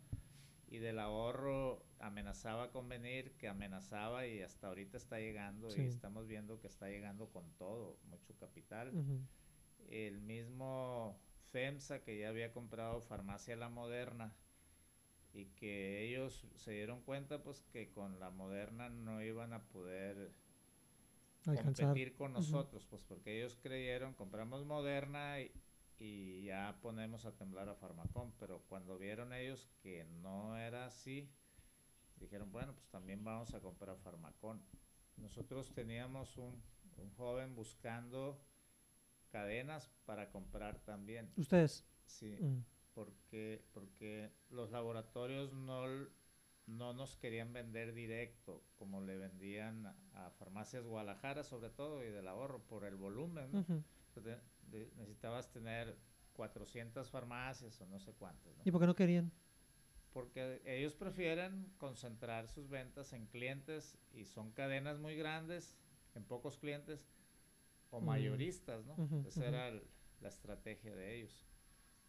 Entonces nosotros pues ocupábamos mucho capital para poder crecer y, y tener un SEDI. Y, y sale esta oferta donde tú, pues, y una oferta bastante interesante donde mis, mis socios más que yo pues se emocionaron, ¿no? Y no era mi decisión sí o no, ya que la puse en la mesa era decisión de todos. y Claro. aunque yo dijera que no, porque yo era el, el director y yo recibía un sueldo bastante generoso ahí. A mí ese sueldo pues no, ya no lo tengo, ¿no? No creo que nadie me lo ofrezca de nuevo. Ya, No sé si quieres ser empleado otra vez. entramos en la negociación, ¿no? Que fue una negociación, pues duró como un año, ¿no? Ok. Y al final salimos, ¿no? ¿Te la hicieron a ti personalmente, Sí, sí. la propuesta? ¿Hablan Sí. contigo? ¿Te llevaron allá a Monterrey? ¿Vinieron para acá? No, no, no, Es que eh, en eso el buscador, ¿Y era un abogado de ellos? ¿Era la gente de la familia no, de ellos defensa? tienen abogados que se dedican a eso. No, Ujú. un, un equipo, ¿no? Un equipo diverso de abogados, eh, eh, evaluadores de empresas, te hacen due diligence y, y ellos llegan y ya que dices que sí estás interesado, te hacen firmar Todo- un contrato mm. y ellos firman de confidencialidad para hacerte un examen, una auditoría due diligence, dicen que es que una checan todos los- exhaustiva Sí. para ver que la empresa esté sana, ¿no? Pagaron ellos eh, incluso, no sé si a Deloitte. El resultado fue que nuestra empresa estaba como lista para ir a la bolsa de valores porque está, teníamos muy bien documentado procesos, políticas, el sistema. ¿Y ya no lo podías hacer tú eso? ¿eh? ¿No se presentó en la, en la mesa también esa... esa, esa... Pues sí, ese sí camino. estaba, sí estaba, pero, pero es como cuando tú juegas al Mario Bros, que es el juego que más he visto yo. en la región, pues tú vas ganándole a, a- a los competidores locales, ¿no? Y, y- y vas creciendo y ganando, y, y llega un momento que te sale un negrito, después un, negri- un negrote, Ujú. y tú, y el, Ya el Koopa, el ¿quién grande. sigue? King Kong, ¿no? Entonces dices tú, pues, ¿le sigo arriesgando el patrimonio de la familia o, o hago cash out? Mm. Y es como en Las Vegas, pues tú estás a medianoche con la bolsa llena y dices, no, voy a, a ganarme todo y en la mañana sales con las bolsas vacías. Al revés, ¿no? Entonces, eh, la idea fue pues, hacer catch out y aparte la familia, cinco hermanos con hijos ya creciendo, ocupaba espacios para Claro. darle a, a los hijos, suponiendo que ellos quisieran En caso que quisieran operar pues, también. Ujú. empezar empresas por ellos mismos, ¿no? Porque en una empresa familiar como esta, pues eh, de algún modo hay un líder y, y- y es el, la, la parte visible, ¿no? Y, y hay quien añora también ser visible, no les gusta estar a la sombra de, de alguien toda la vida o tomar decisiones, pues porque la empresa tiene patrimonio, pero a veces la familia no tiene los dividendos que le den. Entonces, son decisiones que se basan en muchos criterios, pero Claro. a- así se decidió y, y de algún modo esto, pues, si eso te permite una vida más relajada, está bien. Obviamente para mí, pues es muy... Cuando veo, ¿Cómo te, ha ido, ¿Cómo te ha ido con la relajación? cuando veo otros empresarios que tienen la marca, dicen, de algún modo dicen, oye, ¿y, y quién es él? No lo conozco. Y dice, no, es que es Lauro el de Farmacón. Ah, el de Farmacón. Entonces, ya que no tienes una empresa, ya no hay punto de referencia. Entonces, El ex de fármaco. si es ego eso, pues, pues, eso ya no lo tienes, ¿no? Pero en estos tiempos yo creo que es, es bueno ser de bajo perfil. Y, y hay otros negocios. Un emprendedor empieza con, con mucha energía y esfuerzo y tiempo y poco capital. Un, un emprendedor como nosotros, pues. Y hay emprendedores que ya tienen capital y hacen negocios, pues más, más relajados, si eso así. A lo mejor no es tan relajado porque Terminas siempre metiéndote. hay el riesgo de perder tu, tu patrimonio, ¿no? Pero, pero no es fácil el- la transición de, de estar operando a, a estar semi retirado, pues porque son, son muchas cosas que, que la empresa pues te, te mantiene ocupado para empezar y te, y, y- y te da visibilidad o espacios donde puedes participar más. Claro. Y te permite seguir aprendiendo, educando, Sí, creciendo. Sí, es, es, es, lo, lo ideal es, es un equilibrio, ¿no? Ujú. Si a lo mejor las empresas pues deben, deben de pasar a la otra generación, pero no es fácil. Pues. Y los fundadores siempre tenemos miedo que los que vienen pues echen a perder lo que tú hiciste, ¿no? Entonces ese es el dilema de muchas empresas y a veces prefieren vender o, o, sí las pasan y ya ves la historia de que muy pocas empresas pasan a la tercera generación. Sí. Como, como aquí en Sinaloa hay algunos casos de éxito. Yo creo que Coppel está en la segunda todavía. Segunda. Y, y los pues, también. papá, están en la tercera. la tercera ya. Entonces hay casos. Chata, yo creo que está en la segunda. Entonces hay, casos que ha trascendido más de la segunda. Y están en la tercera y se ven muy bien. Pero, que para llegar a la tercera, pues cuántas cientos de miles no han empezado que no. Ahí, más que nada, hablando de ser humano, el ser humano pues viene a ser feliz, a reproducirse si quiere, y si no quiere, pues no. y, y, no necesariamente ocupas mucho patrimonio, pues ocupas seguridad patrimonial, que es lo que yo, yo, lo que quisiera es, tener seguridad patrimonial para, para pues, terminar mis días en santa paz, ¿no? Y si puedo que mis hijos retomen pues, algunos proyectos que, ¿Cómo definiría seguridad patrimonial? Pues que tú tengas suficiente ingreso para hacerle frente a tu... Lo que se te presente. A, tus necesidades diarias y, incluso crisis, pues porque una cosa es que estés sano y tú puedas mantener una casa y, vivir de acuerdo a tu nivel de vida, porque nosotros somos, no sé, podría decirse que austeros comparado con otros, ¿no? Claro. Entonces, eh, pero a veces hay situaciones de salud, sobre todo, que no hay dinero que alcance. Entonces, e, es eso, seguridad patrimonial es si tienes una pensión, mejor, ¿no? Que, que aún no siendo mucho, pues una pensión del Seguro Social, como en mi caso, 43 mil pesos. Yo puedo nada desagradable. Yo puedo vivir bien de mi pensión. A lo mejor no en esta casa. Estamos en la casa de Laura. Pero en un de ahí de de la ceiba, ¿no? Ándale. Entonces, o una casita aquí mismo. Para la pura pues, renta, yo creo. más chica, ¿no? Entonces, eh, pero sano, ¿no? Claro. Y sin ir a Europa y sin...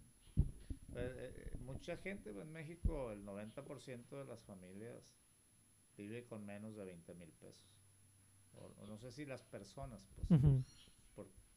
hay muy poca gente que en este país que gana más de 20 mil pesos. Sí. Entonces, rebasar los 15 mil pesos casi es un milagro para mucha gente, incluso profesionistas. Sí, sí, sí. Yo te digo, seguridad patrimonial es, es eso, ¿no? Y, y, y, pues el reto es formar a los hijos para que huelen solos, ¿no? Que, si les puedes dejar algo, lo administren bien y no lo echen a perder. Y, y lo mejor es que generen su propio patrimonio. Claro. Si pueden, y si no, pues no pasa pues también que sean felices nomás. Sí, sí, sí. Sí, porque hay, hay vidas, eh, la gente de Alcurnia vive en un nivel de cinco estrellas y, para ellos eso es normal. Esa es la percepción pues de la vida. Oye, ¿cómo vives? Pues aquí humildemente. Y hay gente que vive con 20 mil y también es normal. Exacto. Entonces depende de lo que tú traigas en la cabeza. Entonces... O luego ves gente que, que, que está en esos niveles y que, y que su nivel de vida es normal, pero su estado emocional es completamente deplorable y al revés, ¿no? Entonces... ¿Qué es eso? Pues en medicina le dicen equilibrio biopsicosocial, donde pues, el dinero es parte de eso para comprarte los lo que necesitas para hacer tu vida, pero hay quien se obsesiona con tener mucho dinero y hay otros que, que no encuentran cómo ganar el mínimo necesario para ser independientes de sus padres o, del gobierno, ¿no? Entonces, es, es, yo creo que mucho... yo, yo lo que digo es que, como dicen en mi padre, nadie está mal. Cada quien vive como puede y hay quien tiene mucho conocimiento, pero su plan de vida no incluye esforzarse mucho. Está bien. Claro. Sí. yo dice, yo con 20 mil vivo como, como hasta donde alca- me alcancen los 20 mil. Puede ser feliz, igual que uno que tiene tanto dinero como Slim. O peor, porque ahí dice la canción. ¿Qué No, canción? el de la gallina. que dice, yo era feliz hasta que compré 10 gallinas y un gallo. y después el vecino me las me robaba los huevos. Entonces compré una pistola para defender las gallinas. y no, pues mejor no hubiera comprado gallinas. Entonces, el tener bienes te, te genera estrés a veces. eh, impuestos, mantenimiento, problemas climáticos. Sí, sí. sí, Siempre hay ¿no? dos, dos lados de la, de la Por moneda. eso Elon Musk vive, no tiene casa, dice. Vive donde puede. No sé No, cómo y- le hará el hombre. pero- Ahorita está durmiendo ahí en las oficinas de Twitter, ¿no? Se compró ves. Twitter. No, y trae un desmadre. Ayer casi cierran la plataforma. De hecho, ¿A sí. Sí, sí, es un... De que la noche la, la gente durmió anoche pensando que no iba a haber Twitter en la mañana. ¿A poco? Había gente tuiteando la despedida y todo. Yo no vi porque andaba, andaba afuera y ya- me metí en la noche. Entonces, ¿qué, ¿qué onda? Elon, Musk? Pues llegó corriendo todo el mundo eh, buscando eficiencias. pues. Trae su modelo también, ¿no? Pero, Pero, pues, eh, ¿y los 8 dólares que quiere cobrar?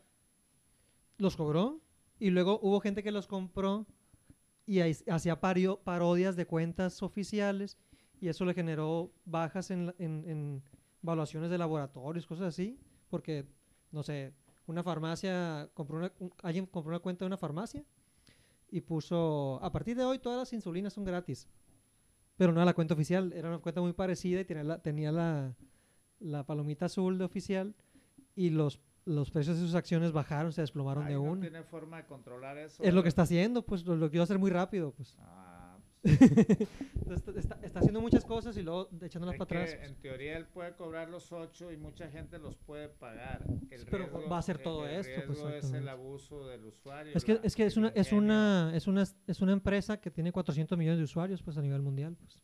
Sí, sí, pues si él les cobra 8 dólares a, a, a, a 100 millones, él recupera su inversión en un año. Sin Es problemas. lo que pasó con Telmex aquí, ¿te acuerdas? Que, que compran Telmex, Slim, Ujú. puso el servicio medido. ¿Y cuánto tiempo crees que le llevó recuperar lo poco que invirtió en comprarlo? ¿Cuánto? Y el servicio medido era el coco en ese tiempo, no, no sé, pero... Que era había- como nomás podías hablar cierto tiempo. Sí, te cobraban por llamada y por Mm. minuto y por lo que quisieras. Ya, ya. Generó un billetón. Varios pues sí. años tuvo, no sé cuántos, que, que Telmex era el coco. Tú la pensabas para hacer una larga distancia No, ahí, ahí tengo, tengo un par de historias ahí con mi papá que mejor no las y- cuento. nacional e internacional. Entonces, Llamada ya- celular, y ya todo después eso. la competencia pues lo sacó del juego, ¿no? En ese sentido, pero pues llegó Telcel. Pues sí, eh, no sé Laura, podemos- a no, no, este podemos podcast, extendernos ojalá mucho. no haya dicho cosas que, que incomoden a nadie. O- ojalá que sí. A lo mejor incomodo es- a- es bueno-. Es bueno incomodar también para, para evaluar No, muchas lo- cosas. Lo ¿no? que yo pues, quisiera transmitir es que, que llegamos a este mundo a vivir y cada quien vive como puede. Porque como quiere, no, yo creo. Vive uno como puede. Entonces la, la herramienta Yo creo que es la- una negociación. o la habilidad que uno debe tener más es la capacidad de adaptarse, como diciendo, pues, ¿quién es el que sobrevive, el más fuerte, el más inteligente? No, el que es capaz de adaptarse más. Entonces eso es muy importante y, y te vas adaptando. Y si traes claro o estás dispuesto a pagar el precio pues de- del esfuerzo de estudiar o trabajar porque es un equilibrio porque hay unos que estudian mucho y trabajan poco y se quejan porque pues soy un genio pero estoy hambriento.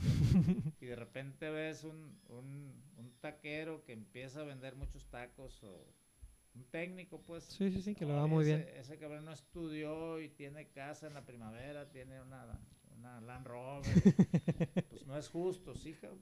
Es como el, como el, como el meme, ¿no? El que tiene doctorado, un bochito, eh, la que pone uñas, una, una, que un que Land Rover el que en el semáforo encuentra un cura, me platicaba Álvaro Gutiérrez. Ah, pinche curita, qué buen carro traes, le dice. Pues hazte curita, pendejo. Entonces, eh, tanto lo ahí, quieres. ahí cada quien. Fíjate que ayer, ayer ya para cerrar, porque ya, ya te voy a quitar tiempo de tu videollamada, eh, fui a una plática de una persona que perdió la vista por, por adicciones eh, y, y sacó un libro, una persona aquí de Culiacán, no me acuerdo el nombre, pero su libro se llama Vivir es suficiente. Y da pláticas de eso, pues, como... como... Sí, sí, sí. Es que vivir es suficiente, pero vivir. Exacto, No, no, no, no, no. nomás pasar el día. Vivir no es malo, pues porque es una forma de decirlo, pero vivir, porque hay quien no vive porque se está quejando de la suerte que le tocó, porque está muy preocupado, porque X.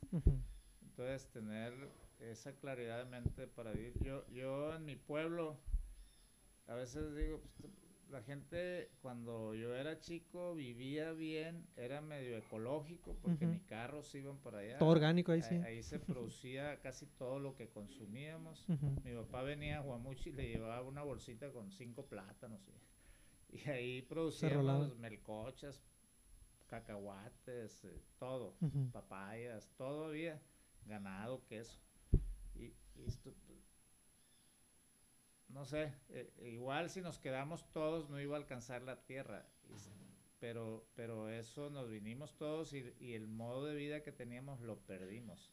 A lo mejor me debí haber quedado yo allá y me dejaran toda la tierra, pero yo no sé, ¿y a ti por qué, no? Pues no estuviéramos aquí platicando, Eh, Laura, y compartiendo tus experiencias. Esa vida no es mala, el problema Claro es no. cuando hay sobrepoblación, yo creo, y no alcanza para todos, porque si tienes 10 hectáreas, una familia y tiene 10 hijos, después le toca de una hectárea, y si ese cabrón tiene otros 10 hijos, pues a ver, se van a comer unos con otros. ¿no? Sí, sí, sí. Entonces, eh, la- O se van a tener que ir a otro lado a, crecimiento de la a colonizar otros, otros, otras tierras. porque ahorita el tema del calentamiento global, estaba leyendo, pues, y el colapso que es de Taibo, ese hizo un resumen que dice Taibo, no hombre, Chairo, está muy bien hecho, aunque lo haya hecho Taibo, es una recopilación y da a entender eso, pues que, que, que todos por el consumismo provocamos mucha contaminación y eso está llevando al calentamiento global y todo lo que puede pasar con eso.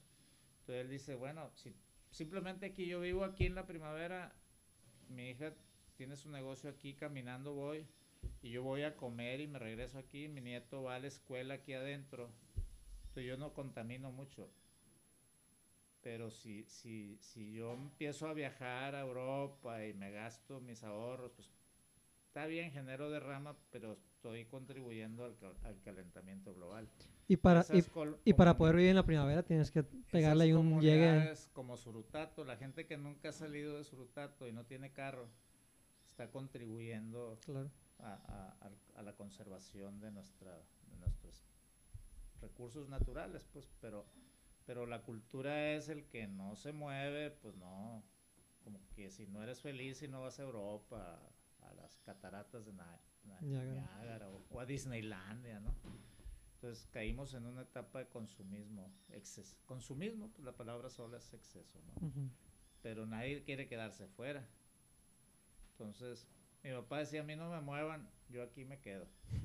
Y él no, no contaminó mucho, no se movía mucho, pero que trae un carro de ocho cilindros y ande de arriba para abajo, pues se Pues está sí. jodiendo el mundo, ¿no?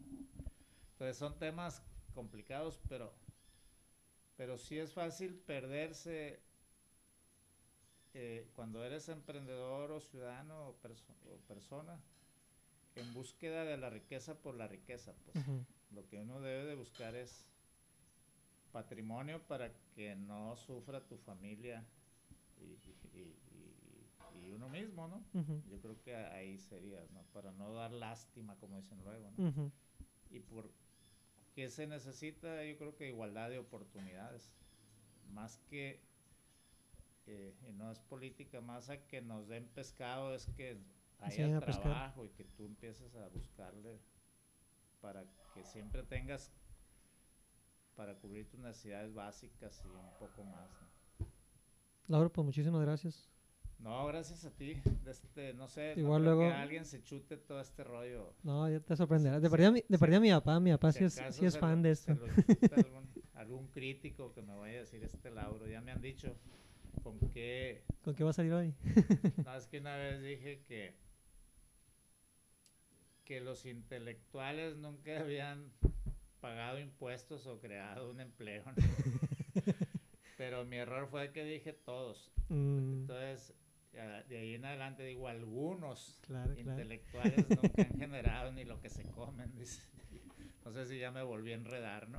Puede ser. Pero, La gente siempre ca- saca las cosas de contexto para... también he visto yo que no es justo que una persona que estudia maestría, doctorado en ciencias humanas, sobre todo, no saque suficiente para vivir.